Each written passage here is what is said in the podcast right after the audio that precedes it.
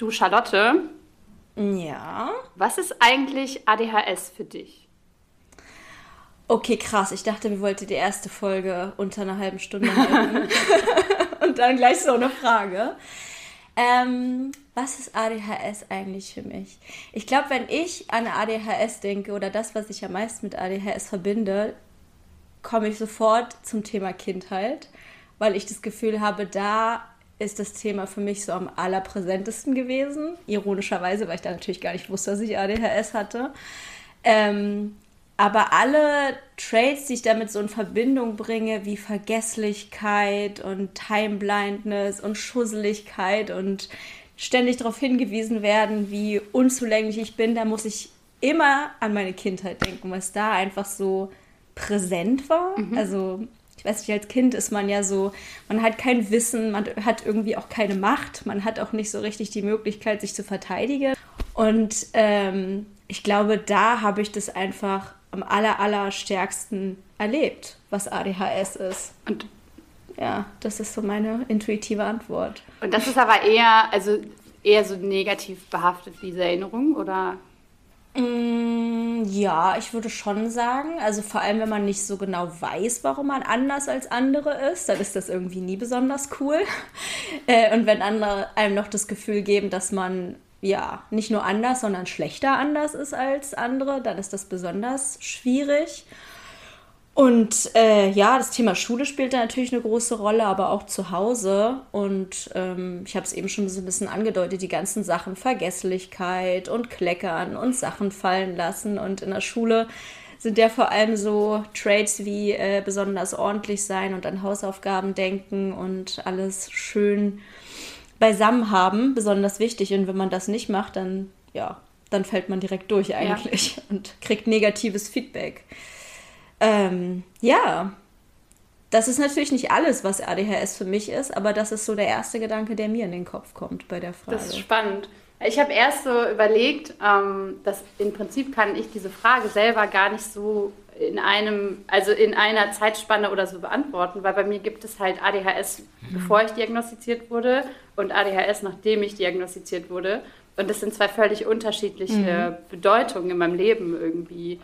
Ähm, also lustigerweise denke ich gar nicht an die Schulzeit oder gar nicht irgendwie an die Kindheit, ähm, weil es da irgendwie, ich, ich kann es gar nicht sagen, ich war da halt schon so ein bisschen, ich glaube, ein schreckliches Kind in der Schule, vor allem für meine Lehrer und auch für meine Eltern. Ähm, aber für mich selber halt irgendwie nicht. Ähm, ich hatte halt irgendwie immer das Gefühl, naja, irgendwie klappt schon alles und so. Und ähm, ja ich glaube, dass das erst viel später kam, als dann eben auch diese Unsicherheiten dazu kamen, von denen du gerade gesprochen hast. Ähm, die hatte ich als Kind noch gar nicht. Und ähm, in meinem jungen Erwachsenenalter, äh, als ich dann so das erste Mal alleine gewohnt habe, das ist, glaube ich, so die Hardcore-ADHS-Zeit, als ich halt gemerkt habe, so, was, man muss seinen Briefkasten selber aufmachen und da sind auch noch Briefe drin, wo dein Name draufsteht und du musst dich da irgendwie mit beschäftigen. Und äh, du musst deine Wohnung aufräumen und äh, du musst an Arzttermine selber denken und so weiter. Ähm, also mehrere Jahre hat meine Mutter mich noch angerufen morgens, damit ich aufstehe und zur Schule gehe, um mein Abitur zu machen, äh, weil ich das, solche Sachen gar nicht äh, hingekriegt habe. Und ähm, nach der Diagnose ist es halt für mich total angenehme ähm, also ist es irgendwie, fühlt sich das, wenn ich so daran denke, was ist ADHS für mich nach der Diagnose gewesen ist, ganz warm irgendwie. Ich finde es, ähm, es hat sehr viel, sehr viel Druck rausgenommen bei mir und ganz viel zu ganz vielen Erkenntnissen über mich selber geführt. Du bist mit 27 diagnostiziert genau. worden, ne? Also schon vor ein paar Jahren. Jahren. Bei mir ist die Diagnose vor dreieinhalb Jahren. Bei mir ist die Diagnose noch nicht so lange her. Hast du das Gefühl, dass dieses warme Gefühl sich bei dir direkt eingestellt hat? Oder ist das erst gekommen, nachdem du dich immer mehr mit dem Thema beschäftigt mm, hast? Ich, das Ding ist, es ist natürlich ein bisschen so eine andere Zeit gewesen, vor dreieinhalb Jahren. Ähm, da war das mit Instagram und so noch gar nicht so weit oder dass überhaupt jemand auf Social Media besonders viel oder intensiv darüber berichtet hätte. Ähm, zumindest war mir das auch, wenn es so war, gar nicht so klar. Also ich habe da auch nicht nachgesucht oder so. Ähm, ich glaube, vor dreieinhalb Jahren war das gerade so, dass man anfing, über Depressionen im Internet zu sprechen und dass das schon so voll das Ding war, war so, uh, plötzlich haben alle Depressionen. Krass, wie mutig. Ja, und dasselbe, was jetzt halt gerade mit ADHS passiert. Und ähm, ich hatte damals bei der Diagnostik so einen so Flyer mitbekommen, wo halt im Prinzip drin stand, wie gehe ich jetzt damit um, dass ich diese Diagnose bekommen habe. Und das war einfach furchtbar. Also dieser Flyer war einfach nur schrecklich. Und ähm, diese, also es war ja schon dann irgendwie mir in dem Moment auch peinlich und es war irgendwie ein bisschen komisch, weil ich selber halt total viele Vorurteile hatte und irgendwie dachte, naja, ähm, und deswegen war das für mich am Anfang natürlich überhaupt noch nicht so, sondern das, dieses warme Gefühl und diese Erkenntnisse stellten sich halt über die Jahre ein und natürlich am allermeisten im letzten Jahr, ähm, als ich auch angefangen habe, mit anderen Leuten über ADHS zu sprechen und nicht nur in meinem stillen Kämmerlein irgendwie meine Gedanken mir dazu zu machen. Ja, ich bin so dankbar für Social Media und den ganzen Content von anderen Menschen. Ich wäre ja ohne auch gar nicht drauf gekommen. Ich weiß gar nicht, hast du mir schon mal erzählt, wie du drauf gekommen bist, dass du ADHS hast? War das deine Vermutung oder von deiner Psychiaterin oder Therapeutin? Äh, ja, lustigerweise, genau. Es war überhaupt nicht meine Vermutung. Und ich wurde vor, mittlerweile dürften das fast sechs Jahre her sein, das erste Mal darauf angesprochen ähm, von einer Psychologin, die ich hatte ähm, ob das irgendwie in Frage kommen würde, aber da habe ich das also ganz schnell weggewischt und war so, hm, sehe ich so aus, als hätte ich ADHS jetzt mal im Ernst. Und äh, das war irgendwie dann im Nachhinein, das ist total lustig, weil ich dann nicht mal zehn Minuten drüber nachgedacht habe. Nicht mal fünf, wahrscheinlich nicht mal 30 Sekunden, um ehrlich zu sein. Das war so, ja, ja. Und ja. Ähm, dann vor etwas mehr als vier Jahren ähm, hatte ich eine ganz junge Therapeutin, die auch irgendwie gerade super frisch motiviert von der Uni kam und das war auch meine beste Therapieerfahrung bei ihr. Und das war die erste, der ich erzählt habe, was ich wirklich für Struggle habe. Es ist halt immer so bescheuert, ne? man geht in die Therapie und man erzählt aber so voll die geschönte Version von sich selbst, teilweise. Ähm, und das war die erste, wo ich wirklich erzählt habe, dass ich eigentlich zu Hause komplett im Schimmel versinke und halt irgendwie nicht mal schaffe, eine Tasse abzuspülen. Und ähm, was ja viele Jahre immer auf die Depression geschoben wurde. Ähm, und die hat dann das so alles, was ich ihr so erzählt habe, in ein Bild zusammengefügt und meinte so, du, ähm, hat das bei dir eigentlich schon mal jemand vermutet? Und dann klingelte halt bei mir auch diese Vermutung von ein paar Jahre davor. Ähm, und dann, selbst dann hat es ja. noch mal ein halbes Jahr gedauert, bis ich mich überhaupt äh, dann überhaupt um eine Diagnostik gekümmert habe, weil das immer noch so vorbelastet war bei mir irgendwie. Mhm. Also du hast dich eigentlich eher so ein bisschen gewehrt gegen das Thema. Total und danach auch noch. Also auch als die Diagnostik war, das waren ja da auch äh, irgendwie mhm. ein paar mhm. Fragebögen, so ein Konzentrationstest, ähm, EEG und so weiter. Und ähm, da war ich dann so, naja, aber wie soll man, also ich war ja, war ja 15 Jahre in Therapie wegen Depression und Angststörung.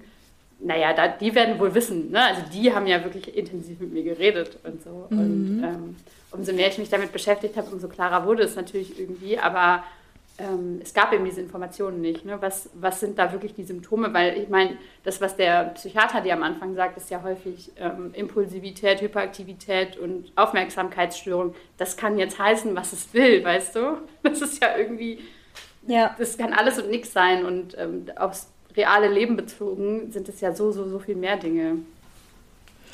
Ist interessant, weil du gerade gesagt hast, äh, also weil du dir gerade die Symptome genannt hast, ADHS steht ja auch, also ich meine, der Name Aufmerksamkeitsstörung, Hyperaktivitätsstörung, das ist ja das, was laut ExpertInnen quasi die Charakteristika von ADHS sind, was aber, wenn man das Ganze persönlich erlebt, ja gar nicht das ist, was im Vordergrund steht. Also klar, das Thema Aufmerksamkeit ist natürlich super wichtig, aber irgendwie ist äh, diese Störung ja quasi nach den Dingen benannt, von denen andere Menschen denken oder neurotypische Menschen denken, ja, also das nervt ganz besonders an denen. Also, dass sie irgendwie nicht zuhören können, dass die nicht aufmerksam sind, dass die immer so rumzappeln oder, keine Ahnung, wenn die am Kopf hyperaktiv sind.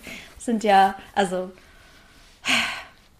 der Name ergibt sich ja ein bisschen daraus, was andere an uns sehen, was sie der Meinung und wovon sie der Meinung sind, dass wir davon abweichen. Aber äh, wenn ich jetzt drüber nachdenke, was für mich ADHS ist, äh, das sind nicht die Sachen, die mir, vor, die mir sofort in den Kopf kommen oder, oder unter denen ich jetzt so am meisten leide.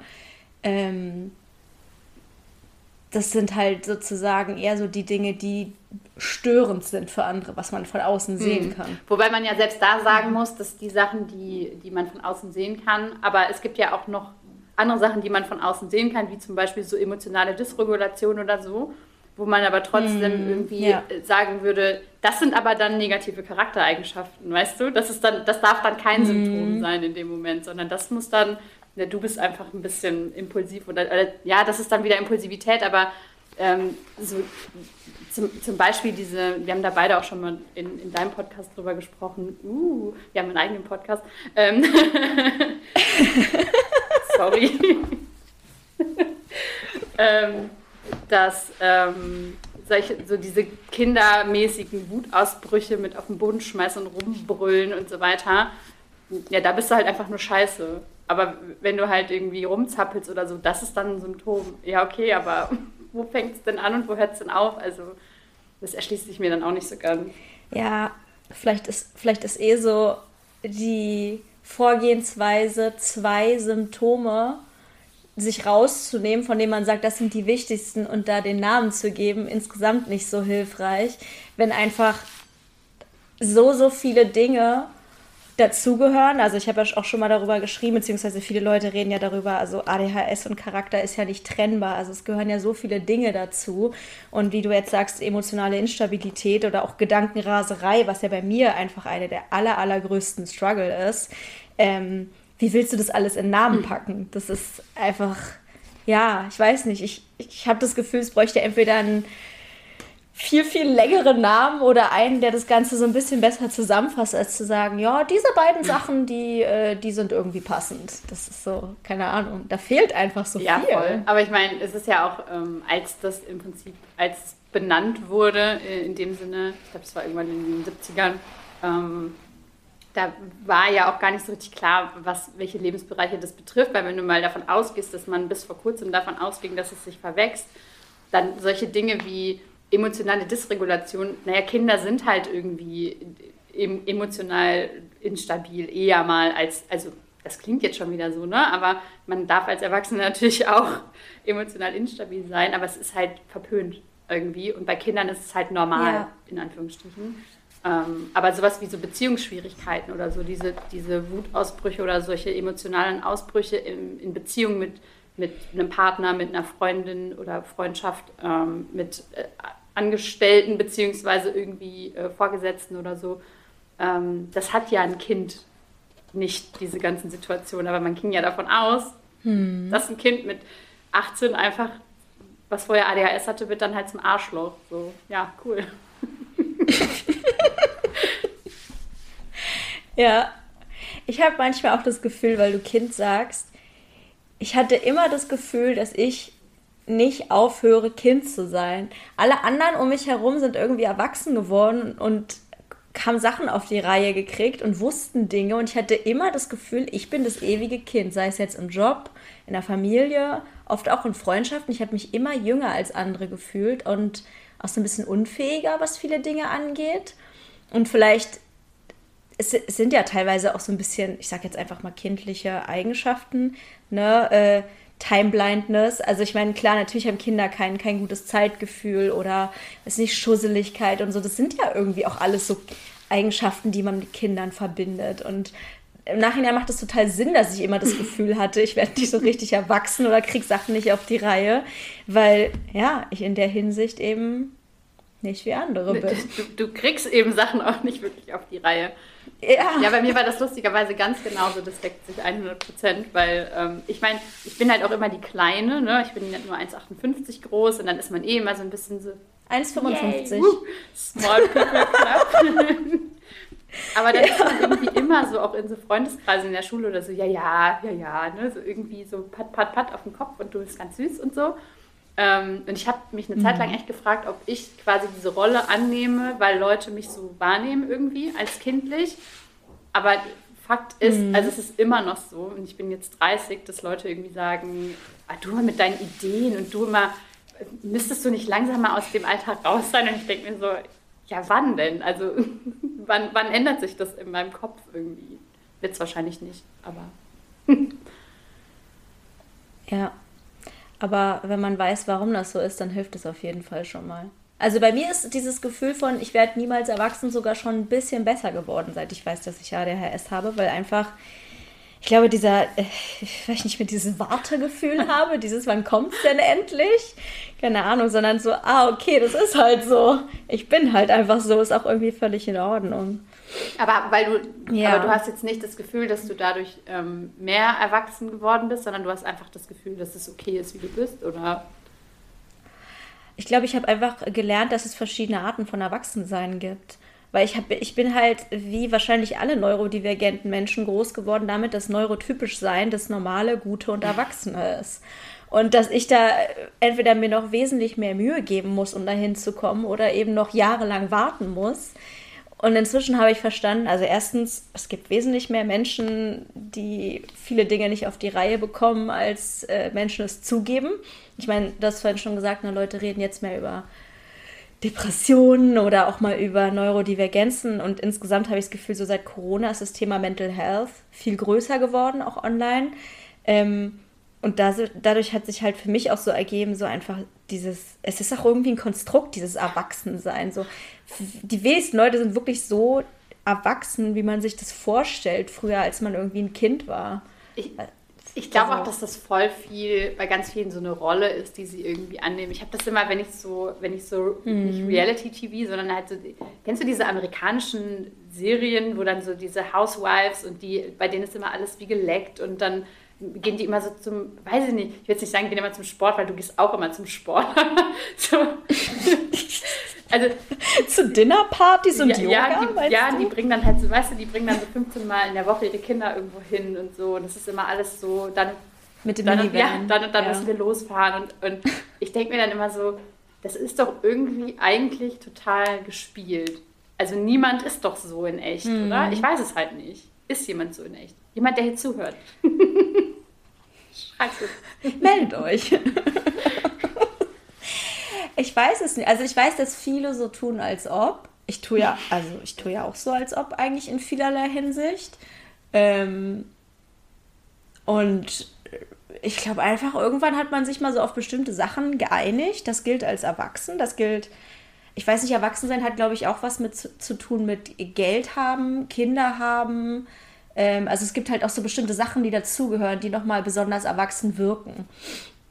Und ähm, ja, das Leben beieinander haben heißt halt irgendwie, du hast einen Job, du hast Kinder, du bist vielleicht verheiratet.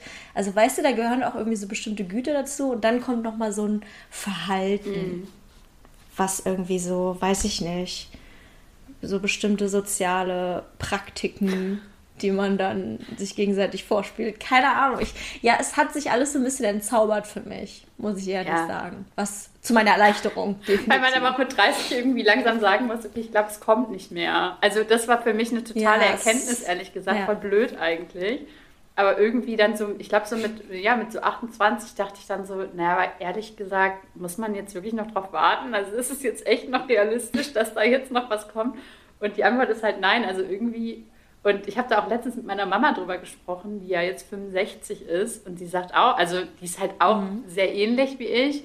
Und die sagt halt auch so, mhm. nee, also, also irgendwann wird man einfach nur noch älter. Den Eindruck, ich habe das Gefühl, an dem Punkt bin ich irgendwie schon. Ähm, naja. ja. Aber jetzt haben wir. Ich glaube, für mich hat. Ja, Entschuldigung. Nee, eigentlich ist gar nicht wichtig, was ich sagen wollte. Jetzt haben wir voll viel halt so übers Erwachsenen ähm, oder so übers Erwachsensein und Erwachsenwerden mhm. ähm, geredet. Und ich glaube, das kommt halt viel davon, weil man, weil man sich ja, bevor man weiß, dass man neurodivergent ist, immer vergleicht mit dem, was andere können und was andere schaffen und was andere machen und so. Ähm, und das ist halt so ein bisschen echt das, was ich gerade meinte, mit was ADHS für mich nach der Diagnose verändert hat ist tatsächlich, ich vergleiche mich mhm. nur noch mit Leuten, die, die irgendwie ähnlich, äh, ähnliche Struggle haben wie ich gefühlt. Also ganz wenig mhm. dieser, dieses ständige, guck mal, was sie hat oder guck mal, wie, wie die irgendwie ihre Routinen hinkriegt oder sowas. Ich habe früher ganz, ganz, ganz, ganz viel und das ist echt schon, ist mir echt auch ein bisschen peinlich. Ich habe extrem viel Geld auch dafür ausgegeben für so Selbstoptimierungskurse und so mhm. Programme und habe äh, immer irgendwie was angefangen, was so mit Selbstoptimierung zu tun hatte, ob das jetzt äh, Aufräumen war, irgendwelche Aufräumen-Coachings oder solche Pläne, so riesige oder was weiß ich, das 65. Bullet Journal und wenn du das machst und Habit Tracker und was weiß ich und es hat halt nie irgendwas funktioniert und das ist natürlich wahnsinnig frustrierend, weil diese Dinge natürlich, außer jetzt zum Beispiel Bullet Journal, klar, aber ähm, so solche Konzepte sind einfach für neurotypische Menschen gemacht, die es irgendwie in der Lage sind, eine mhm. Routine zu schaffen, ohne sich so tot zu langweilen, dass das Leben keinen Sinn mehr ergibt, gefühlt.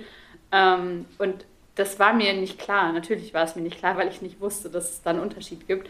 Ähm, und dadurch, dass durch die Diagnose beziehungsweise durch meine Auseinandersetzung mit der Diagnose ist es im Prinzip so gewesen, dass dieser ganze Druck also ich kann jetzt einfach kein Produktivitätscoaching mehr kaufen oder irgendwelche Tony Robbins Bücher lesen, weil ich mir so denke, das, das spiegelt mich überhaupt nicht wider. Also das, das, bin ich ja gar nicht. Das kann ich auch gar nicht sein, egal wie sehr ich mich anstrenge. Und das, ähm, ich will immer noch irgendwie so die beste Version meiner selbst sein. Klingt halt immer so ein bisschen pathetisch. Mhm. Aber ähm, ich will nicht mehr die anderen Leute sein irgendwie. Und das hat es halt für mich extrem angenehm ja. gemacht.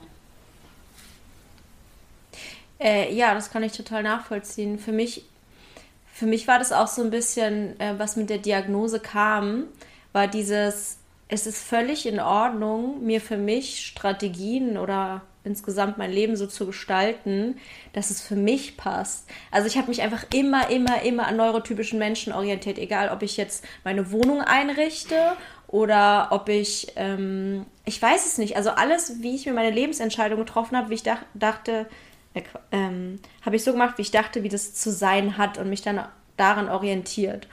Und dann habe ich erfahren, ich habe ADHS und dachte, ah, okay, es gibt einen Grund dafür, warum ich es hasse, wenn mein Vorratsschrank so arrangiert ist, dass ich nicht alles auf einen Blick sehen kann, weil, wenn Sachen außerhalb meiner Sichtweite sind, dann heißt es, dass sie nicht existieren. Also, es ist jetzt nur eine Kleinigkeit, oder? Ich habe mir jetzt gerade ein Home Gym gebaut für mein Schlafzimmer, einfach so, wo ich früher dachte, sowas darf man doch nicht, sowas geht nicht. Und jetzt denke ich mir so, nee, ich arrangiere mir mein Leben einfach so, wie es für mich passt. Am besten so, dass es wenig Handgriffe sind, dass es wenig Langeweile erzeugt, dass es wenig, ähm, ja, anstrengend ist, weil einfach ich weiß, dass ganz viele Dinge für mich anstrengend und nervig sind und ich die einfach nicht mhm. tue. Und für neurotypische Menschen wäre das irgendwie völlig in Ordnung. Weißt du, was ich meine? Also für mich muss alles so accessible und einfach und simpel wie möglich sein. Und dass ich mir das zugestehe, das war für mich irgendwie ein Riesending. Ja, voll. Und manche, aber manche Dinge sind ja zum Beispiel auch einfach ein bisschen komplizierter, als neurotypische Menschen das so verstehen. Im Sinne von ähm, dieses klassische, es gibt ja dieses klassische, haha, kauf dir doch mal einen Kalender. So, ne? Also wo wir halt sagen so, mm. if only you knew. Aber dann ähm, für, für neurotypische Menschen oder generell für Menschen, die, das, die, sich da jetzt gar nicht drin wiederfinden, ähm, ist, es, ist es ja so, das ist die eine Strategie.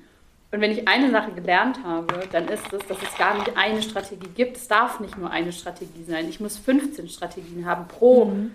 pro Aufgabenbereich, damit ich die switchen kann. Damit, wenn die eine nicht mehr funktioniert, weil sie tot langweilig ist, weil ich sie schon viel zu oft gemacht habe, dann muss ich eine andere haben und dann muss ich die haben. Und äh, wenn ich dann irgendwie jemandem erzählte, ja, ich mache das und das im Moment so und so, ja, hast du das nicht letztens noch so und so gemacht? Ja, aber so funktioniert es halt nicht irgendwie. Und das ist, glaube ich, was, was voll viele auch nicht ähm, nachvollziehen können.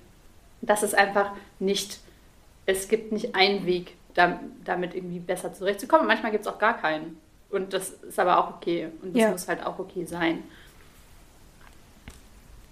Ja, auf jeden Fall.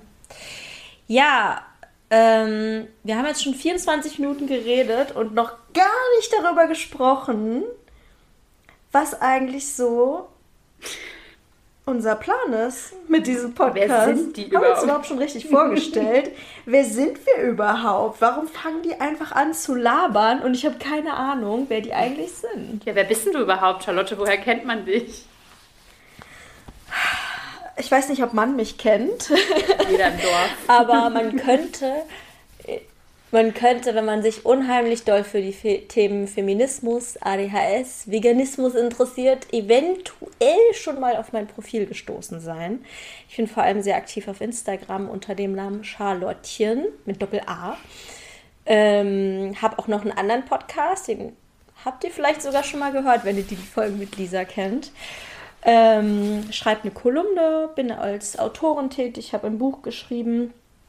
Ja, und habe dann Lisa gefragt, ob sie nicht Bock hat, mit mir einen Podcast zu machen, weil äh, ich würde sehr gerne mehr über das Thema ADHS sprechen und Lisa spricht sowieso über nichts anderes auf ihrem Kanal. Also klingt so voll traurig. es ist, na, nein, es ist einfach ein riesiges Thema und man kann dafür, man kann dazu so unendlich viel sagen und deswegen dachten wir, wir starten einfach mal einen Podcast. Ja, also willst, willst du mal sagen, was du so machst? Meine Vorstellung halt so viel kürzer. Ähm, ja, ich, ich bin Lisa und wenn man sich fürs Thema ADHS interessiert, dann könnte man schon mal auf mein Profil gestoßen sein. Ähm, ich mache vor allem Info-Content auf Instagram zum Thema ADHS und alles, was so dazugehört. Ähm, wie gesagt, hauptsächlich über, über Infoposts und Reels auf Instagram, aber wir haben auch noch eine kleine Community auf Discord, wo wir regelmäßig Stammtische abhalten und ähm, ich mache immer so ein bisschen das, worauf ich gerade Bock habe. Jetzt gerade zum Beispiel ist es irgendwie YouTube oder so diese längeren Videoformate. Kann sein, dass das nächste Woche schon wieder was anderes ist. Und ähm, genauso lasse ich mich irgendwie durch meinen Content treiben und äh, das funktioniert auch tatsächlich sehr gut.